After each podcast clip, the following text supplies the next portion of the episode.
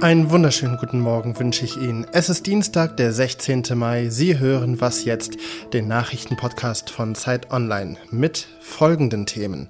Wir schauen in die Ukraine an die Front. In der Nähe von Bachmut konnten ukrainische Truppen zuletzt kleinere Siege für sich verbuchen. Ist das der Beginn der Gegenoffensive oder sind russische Truppen momentan einfach schlecht aufgestellt? Und wir sprechen über KI, die KI-generierte Fakes erkennen und entlarven soll. Das alles gleich bei mir. Mein Name ist Roland Judin und jetzt bringen Sie erst einmal die Nachrichten auf den neuesten Stand. Auf Island findet heute das Gipfeltreffen des Europarats statt.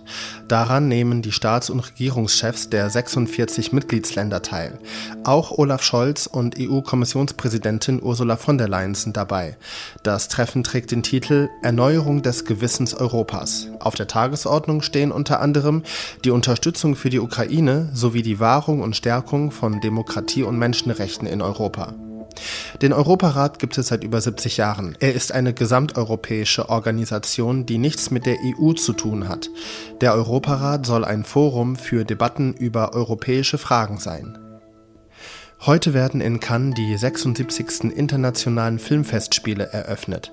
Es ist das wichtigste Filmfestival der Welt und eröffnet heute mit dem französischsprachigen Film Jeanne du Barry mit Johnny Depp. Dieses Jahr sind 21 Filme für die höchste Auszeichnung des Festivals, die Palme d'Or, die Goldene Palme, nominiert. Unter ihnen befindet sich auch der deutsche Regisseur Wim Wenders mit seinem neuen Film Perfect Days. Jurypräsident ist der schwedische Regisseur Ruben Oslund, der mit seinem Film Triangle of Sadness im vergangenen Jahr selbst die Goldene Palme gewonnen hat. Redaktionsschluss für diesen Podcast ist 5 Uhr.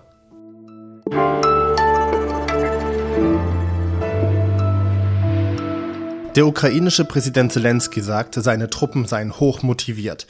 Deutschland schickt Waffen im Wert von rund drei Milliarden Euro. Das ist das größte Hilfspaket aus Deutschland bislang. Und Großbritannien schickt noch mehr Flugabwehrraketen und Kampfdrohnen. Und bei der Schlacht um Bachmut gibt es in letzter Zeit immer wieder kleinere Geländegewinne für die Ukraine was macht Russland? Russische Truppen hatten ja immerhin viel Zeit, sich auf die Gegenoffensive vorzubereiten und konnten in den Nachrichten detailliert verfolgen, welches Land welche Waffen schickt. Zeitautor Maxim Kirev hat die Lage der russischen Streitkräfte analysiert und mit ihm spreche ich jetzt. Hi. Hallo. Maxim, diese kleineren Geländegewinne und kleineren Siege bei Bachmut, ne? Ist das schon der Beginn der Gegenoffensive?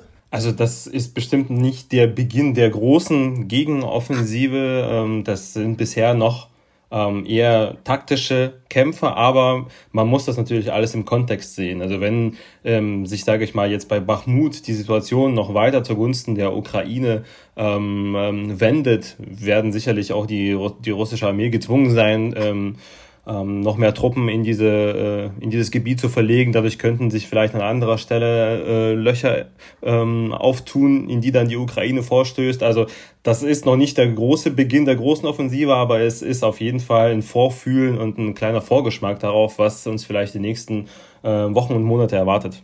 Und vielleicht auch ein kleiner Vorgeschmack darauf, wie das russische Militär aktuell aufgestellt ist? Ja, das ist auf jeden Fall richtig, denn wir haben gesehen, dass ähm, ja, fast alle Experten sind sich einig, dass ähm, die russischen Truppen momentan zu großen Teilen aus ähm, schlecht ausgebildeten, mobilisierten Männern sind, Männern äh, bestehen, die ähm, oft auch ähm, den, ähm, das Zusammenspiel mit anderen Truppenteilen nicht beherrschen. Experten sagen zum Beispiel, dass diese Angriffe auf Bachmut im Prinzip relativ leicht zurückzuschlagen wären, hätten die ähm, Soldaten vor Ort mehr mit ähm, ja, anderen Einheiten äh, kommuniziert, hätten sie Artillerieunterstützung bekommen, hätten sie Unterstützung durch die Luftwaffe, durch Hubschrauber ähm, bekommen, hätte man diese Angriffe wahrscheinlich leichter aufhalten können. So haben wir gesehen, dass die Soldaten ähm, ja relativ schnell ähm, zurückgewichen sind. Wie steht es denn eigentlich um die Moral der russischen Truppen, wenn das, wie du sagst, darunter eben viele schlecht ausgebildete Leute sind, die mobilisiert worden sind in den vergangenen Monaten. Ja, also die Moral ist nach allem, was man hört, was man auch so in, auf Tele in den Telegram-Kanälen, in den russischen ähm, liest, in diesen ganzen Gruppen, wo sich auch Verwandte austauschen, die Moral ist ziemlich weit unten. Die meisten oder viele, viele Männer wissen gar nicht, ähm, worum es in diesem Krieg überhaupt geht, was das Ziel ist. Ähm, äh, die Offensive, die die Russen versucht haben im Winter, hat keine großen Ergebnisse gebracht. Es, äh, jeden, jede Woche ähm, gibt es Hunderte und Tausende Tote und ähm, das kann ähm, das kann nicht einfach so an den, an den Soldaten vorbeigehen. Und dazu passen auch Meldungen wie zum Beispiel, dass russische Soldaten lieber sich in ukrainische Kriegsgefangenschaft begeben, als zu den eigenen Truppen zurückzukehren, wo ihnen vielleicht sogar Folter und der Tod droht. Maxim Kirev war das. Vielen lieben Dank dir. Danke.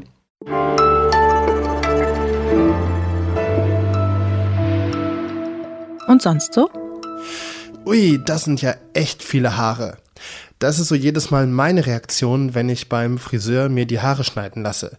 Ich lasse mir halt auch immer einen großen Afro stehen und gehe dann nur so ein, zweimal im Jahr zum Friseur. Und ich habe mir nie Gedanken darüber gemacht, wo die ganzen abgeschnittenen Haare im Anschluss landen. Wahrscheinlich einfach im Müll. Eine Friseurin aus Kiel sammelt aber das abgeschnittene Haar ihrer Kundinnen und macht daraus ein Vlies. Und dieses Vlies soll Ölrückstände aus Abwasser oder Hafenwasser filtern. Die Stadt Kiel lässt das Vlies gerade bei einer Materialprüfstelle begutachten und will es dann in einem Regenrückhaltebecken testen. Falls das alles klappt, wäre das ein Beitrag zur Müllvermeidung und Kreislaufwirtschaft.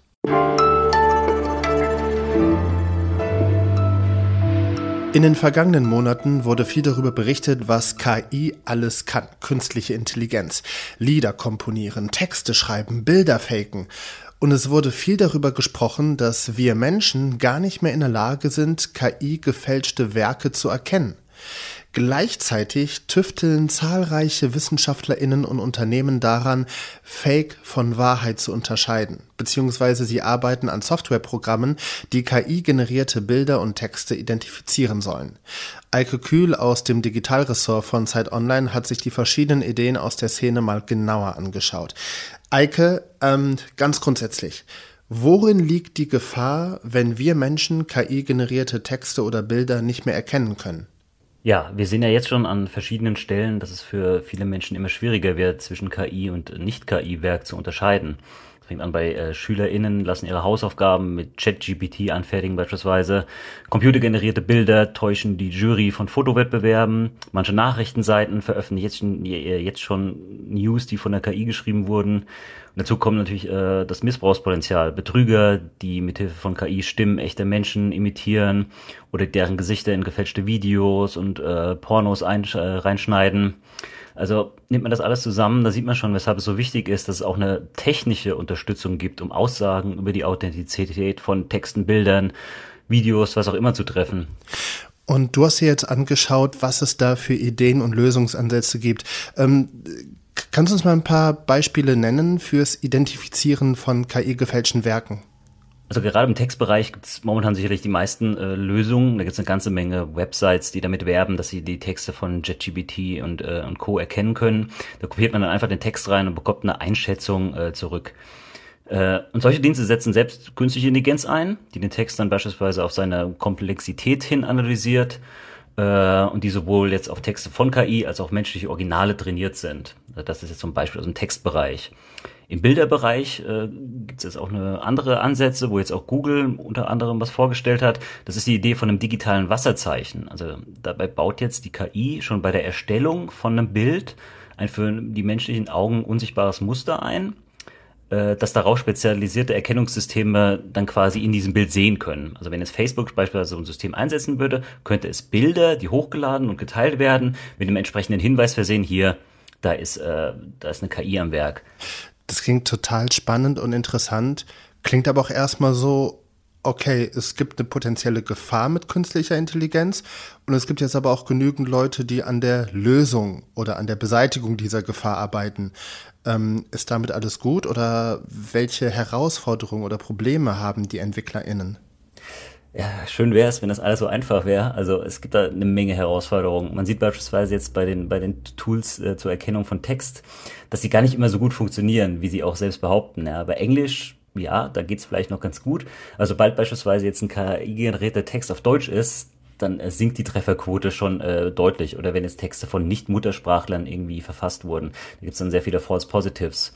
Also man kann solchen Tools leider schon jetzt nicht immer blind vertrauen. Und insgesamt besteht natürlich die Herausforderung, äh, ja, je besser eine KI wird, desto besser müssen auch äh, die Erkennungssysteme werden. Und es wird immer Menschen geben, die dann wieder versuchen, diese Erkennungssysteme auszutricksen. Gibt's jetzt schon. Ja. Es gibt Tools, die wollen äh, die KI-Text dann paraphrasieren, dass er eben nicht erkannt werden kann. Und auch digitale Wasserzeichen lassen sich nachträglich eventuell entfernen. Es ist ein digitales Räuber- und Gendarmspiel eigentlich.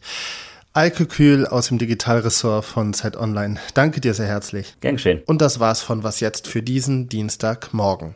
Heute Nachmittag ist meine Kollegin Lisa Kaspari für Sie hier mit dem Update. Mein Name ist Roland Judin. Schönen Tag Ihnen noch.